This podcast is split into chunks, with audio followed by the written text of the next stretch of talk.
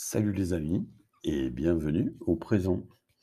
Aujourd'hui, nous allons parler économie de la fonctionnalité et de la coopération.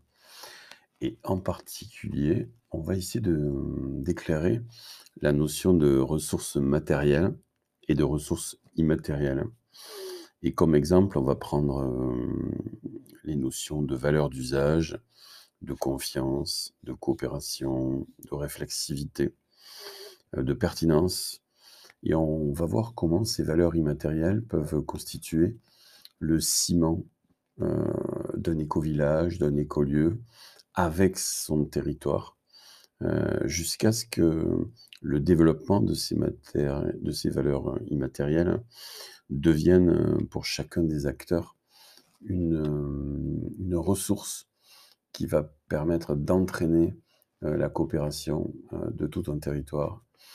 Et ça peut prendre du temps. Je peux vous dire que nous, on a mis un certain nombre d'années avant de pouvoir commencer à mesurer les effets des valeurs immatérielles. Voilà les amis, générique.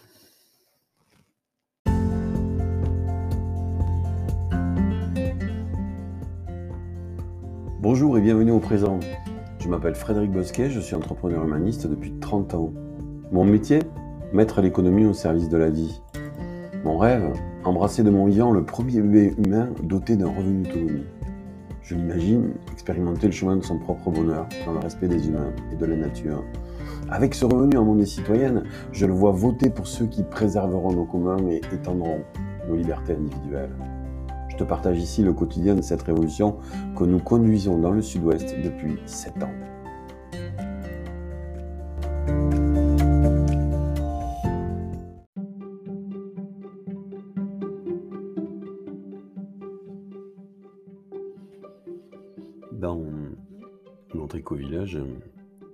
On a beaucoup travaillé sur le passage justement d'un éco-village à un écosystème coopératif territorial. On s'est rendu compte assez rapidement que il nous serait difficile d'opérer une transformation de notre territoire de vie pour un plus grand respect des humains et de la nature si on restait euh, fermé euh, sur notre euh, écolieu.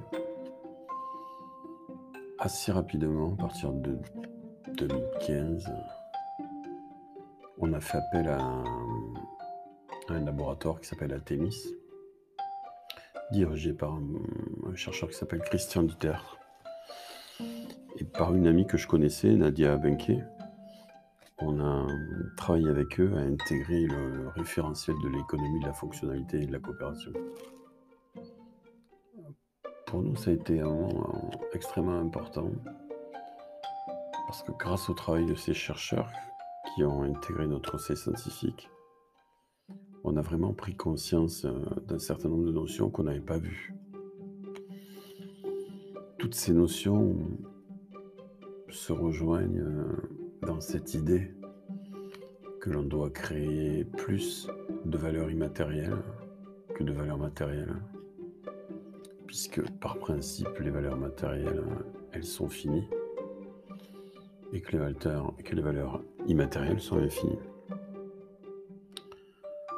Par exemple, on va prendre un exemple concret d'un des concepts de l'économie de la fonctionnalité qui est la valeur d'usage. Si vous fermez les yeux, que vous représentez Paris en ce moment, en particulier si vous représentez les, voitures, en fait, vous, visualiserez deux types de voitures. Des voitures qui sont à l'arrêt et puis des voitures qui sont en train de rouler. Eh bien, pour l'économie de la fonctionnalité de la coopération, les voitures qui roulent ont une valeur d'usage qu'on appelle la mobilité. Alors que toutes les, voitures hein, qui sont à l'arrêt ont aucune valeur d'usage puisqu'elles ne roulent pas. En fait, elles emprisonnent à la fois de l'espace, de la matière, de l'énergie, du temps et de l'espace pour aucun usage. Et donc l'idée, c'est d'organiser la coopération entre les acteurs de notre territoire pour maximiser les valeurs d'usage en minimisant euh, la matière, l'espace, le temps, l'énergie l'argent engagés euh, dans les biens concrets qui permettent ces usages. Donc, pour nous, ça a été un apprentissage euh, assez important. Et on s'est rendu compte que ces valeurs immatérielles étaient au moins aussi importantes que, que les valeurs matérielles. Je vais vous donner plusieurs exemples.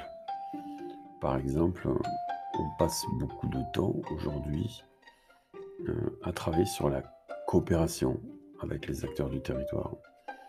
Ça nous prend du temps, ça coûte de l'argent. Du coup, ça va augmenter le prix des produits et des services qu'on va mettre à disposition du territoire. Parce qu'une partie de nos ressources vont être occupées à participer à une coopération avec ces acteurs. Alors, coopérer d'un point de vue de l'économie de la fonctionnalité et de la coopération, c'est prendre en compte les enjeux de l'autre. Et cette idée de, coopération, elle, va venir percuter notre vision de notre éco-village ou de notre écolier, puisque on sait que cet éco-village, que cet écolieu est inclus dans un écosystème coopératif plus vaste, dans lequel on va échanger avec plein d'acteurs.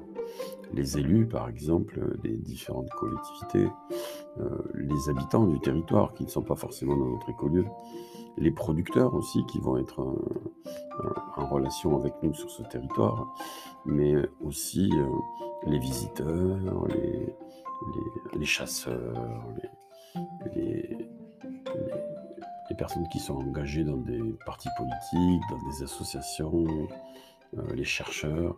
Donc toutes ces personnes qui vont être avec nous dans cet écosystème coopératif, eh bien, on va devoir apprendre à coopérer avec eux, c'est-à-dire à prendre en compte leurs enjeux dans nos propres enjeux.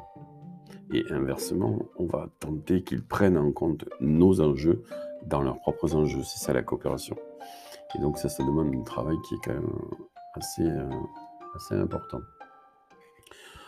Et qui est essentiel si on veut créer un écosystème, euh, un écosystème coopératif territorial.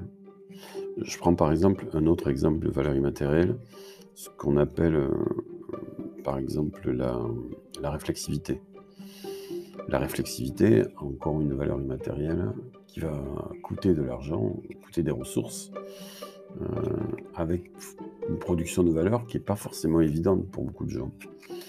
La réflexivité, c'est lorsqu'une personne euh, a une activité de production de biens ou de services, donc de valeur d'usage pour quelqu'un ou pour une organisation, et qui en même temps qu'elle la produit, euh, produit sur elle en fait de la santé, du bien-être, de la réalisation de soi.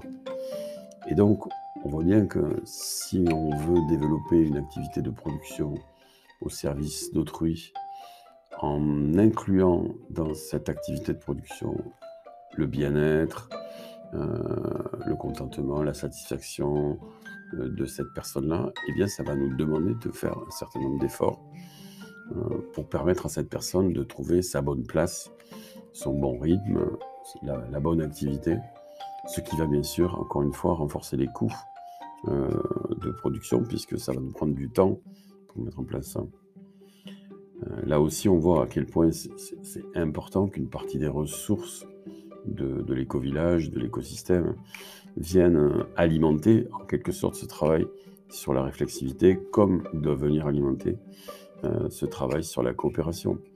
Si nous n'investissons pas de nos ressources pour améliorer la coopération avec les acteurs du territoire, ou améliorer la réflexivité des personnes qui portent le projet, eh bien, au bout d'un moment, euh, on va se retrouver dans une forme classique d'activité qu'on trouve dans, dans, les entreprises actuelles.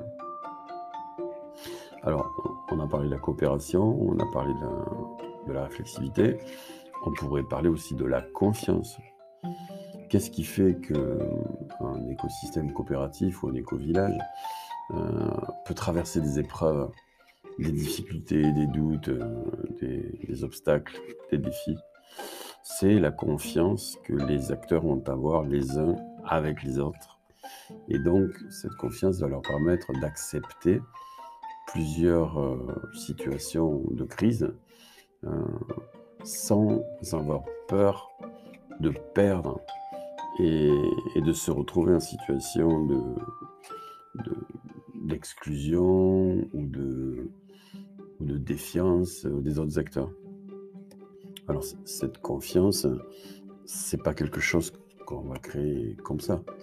C'est quelque chose qui va monter en gamme progressivement au fur et à mesure que la personne va vivre des expériences de confiance au sein de l'écosystème. Et plus elle va se sentir en confiance avec les autres acteurs, et plus elle va être à même de se mettre à nous, à nu, pardon, de se, de se donner en authenticité, d'accepter de donner un avenir authentique sans avoir l'impression de se faire juger, de se faire exclure, parce qu'elle sait très bien que les acteurs qui, qui partagent euh, avec elle euh, cette activité vont accepter cette différence, vont accepter de confronter ces désaccords et, de chercher à travers la coopération et la réflexivité de chacun dans leurs activités, de trouver une stratégie qui va prendre en compte les enjeux de chacun et donc derrière d'amener une solution plus durable euh, aux problèmes qu'ils ont traversés. Et, plus ces situations vont se reproduire, dans lesquelles chaque acteur va, lorsqu'il se met à nu, euh, trouver des solutions euh, réciproquement intéressantes pour les acteurs, et plus il va jouer cette authenticité, et plus il sera lui-même, et plus chaque partie de l'écosystème ou de l'éco-village va être efficiente, résiliente et donc apporter plus de valeur euh, à l'écosystème. Alors, on voit que travailler la coopération, travailler la réflexivité, travailler la confiance, ça prend du temps, ça prend des ressources. Mais pour nous, c'est la seule façon de développer une économie euh, servicielle, c'est-à-dire une économie qui va aller vers plus de création de valeur d'usage pour les habitants d'un territoire, avec l'engagement de moins de ressources comme l'espace, le temps, l'énergie, la matière, euh, l'argent et le temps. Peut-être on, peut aussi parler, euh, dans le cadre de ces valeurs immatérielles, de la notion de pertinence aussi. Par exemple, la pertinence, ça va être la capacité que les acteurs vont avoir à, répondre au bon moment, de la bonne façon, euh, aux enjeux euh, des différents acteurs du territoire. Euh, prenons un exemple concret. on peut imaginer que nous ayons par exemple un besoin de distribuer des, produits bio en circuit court pour les habitants de notre territoire, mais la façon dont on va le mettre en place va peut-être venir déstabiliser bah, l'épicerie locale. et donc du coup, il va falloir trouver comment euh, on va euh, apporter ce service nouveau dans le territoire en prenant en compte euh, ben, une différenciation avec l'épicerie locale pour ne pas, pour ne pas la heurter, par exemple. Et ne pas faire en sorte que notre développement vienne, vienne mettre à mal sa propre activité. On doit trouver une sorte de complémentarité avec ce qui existe et aller vers ce que nous on appelle une solution intégrée. C'est-à-dire que lorsqu'on va lancer une activité euh, dans notre écosystème, on va essayer de regarder comment il fait ressource avec euh, d'autres activités du territoire, de telle façon à ce que ça se complète et ça ne se détruit pas. Euh, on ne va pas déshabiller Pierre pour habiller Paul. et donc cette notion de pertinence ne peut ce, comment dire, ne peut être atteint que si justement il y a eu ce travail de coopération avec les acteurs d'augmentation de la confiance entre eux, de la réflexivité, de la prise en compte de la réflexivité de, chaque acteur, c'est-à-dire de sa capacité à être bien quand il produit un service ou un bien. Et puis cette notion de, je pourrais dire, de, solution intégrée, c'est-à-dire on ne va pas seulement vendre un bien ou un service, on va vendre quelque chose qui va s'intégrer euh, à, tout, euh, à tout un ensemble de, propositions qui sont faites par les acteurs du territoire. Encore une fois, on pourrait prendre un autre exemple sur la mobilité. Euh, on peut imaginer qu'on mette en place des véhicules en partage qui vont venir compléter l'offre des bus, par exemple, ou, des, transports communs qu'il y a sur notre territoire. Parce qu'aujourd'hui, dans, ces petits territoires euh, euh, ruraux, euh, bah, les gens, s'ils n'ont pas de voiture, ils peuvent rien faire. Il n'y a quasiment pas de, transport en commun. Et si vous n'avez pas de voiture ou quelqu'un qui peut vous amener, vous êtes vraiment embêté. Eh bien, on va essayer de voir comment on peut construire une solution de véhicule en partage. C'est ce sur quoi on essaie aussi de travailler pour, pour que chacun puisse partager son véhicule de façon le plus facile avec euh, d'autres personnes en complétant l'offre des transports euh, dans territoire. Donc là, on voit bien que le travail qu'on va faire avec les acteurs, il va être super important. On ne pourra pas faire ce travail si on s'enferme dans son propre écolieu ou dans son propre écosystème en, mettant en dehors euh, tous les autres acteurs avec lesquels on travaille. Et donc ça, s'apprend. C'est une posture, une attitude qui s'apprend une, des faiblesses, euh, on va dire, de, la mise en place d'un écosystème coopératif, euh, qui va aller donc au-delà d'un écolieu ou d'un éco-village, c'est qu'effectivement, ça va consommer des ressources. Donc ça veut dire que ça va peut-être ralentir le développement de l'écolieu, de l'éco-village dans un premier temps. Mais si on maintient ce travail dans la durée, euh, eh bien, on va commencer à être progressivement intégré dans, dans le territoire. Et au bout d'un moment, le territoire euh, va faire en ressource euh, sur l'écolieu ou l'éco-village jusqu'à ce qu'à un moment donné, on soit totalement et, pleinement intégré. Alors je vous rassure, ce n'est pas encore le cas après presque 7 ans, euh, pas tout à fait 6 ans, mais on, voit que ça, progresse, ça progresse de plus en plus. Pour vous donner un exemple, au tout début, euh, nos voisins euh, s'étaient opposés à, la mise en place de, notre écolieu sur, sur, le petit hameau sur lequel on est implanté. Ils avaient même mis des panneaux non à éco-village. Euh, tous les voisins sont contre l'éco-village, etc. Il y avait des panneaux. Et ces panneaux ont, été laissés là pendant presque trois ans. Et ce n'est que par un travail euh, quotidien et, de prise en compte des, enjeux euh, des différents acteurs euh, autour de la ferme de l'Artel que Grégor, Chabi ont réussi à recréer de la confiance avec eux et que progressivement, bah, ces panneaux ont été enlevés jusqu'à ce qu'aujourd'hui, il n'y a pas très longtemps, le dernier panneau ait été enlevé et que maintenant les relations avec avec euh, notre écosystème euh, et c'est bien amélioré. Quand je dis écosystème, cette fois-ci, je ne parle pas seulement de nous, Terra, mais aussi de, nos voisins, des élus locaux euh, et, de tous ceux avec qui aujourd'hui on travaille. Donc peut-être pour, pour terminer, cette réflexion sur, l'économie la fonctionnalité et la coopération, j'y reviendrai parce que c'est vraiment un sujet euh, qui est très très vaste. Je crois qu'on a besoin aujourd'hui dans nos écolieux, dans nos éco-villages, garder une partie de nos ressources pour les engager euh, au service des acteurs du territoire, pour qu'eux-mêmes se rendent compte qu'on fait ressources pour eux et, donc derrière qu'ils se mettent à être ressources pour nous. Et que ça, ça doit être conscientisé par, par les, habitants d'un écolieu ou d'un éco-village. Et donc ça doit être intégré dans les activités euh, euh, qu'ils font au quotidien. Parce que si on n'y pense pas, si on ne réserve pas du temps, de la ressource, eh bien on ne le fait pas.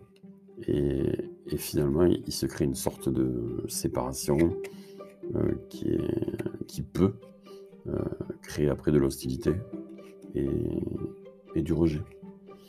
Et pour avoir vécu ça, puisque ça nous a fait perdre quand même presque 15 mois, je pense que si on nous avait dit au départ, si on avait pu l'intégrer euh, quand on est arrivé ici, on aurait, on aurait gagné un temps précieux.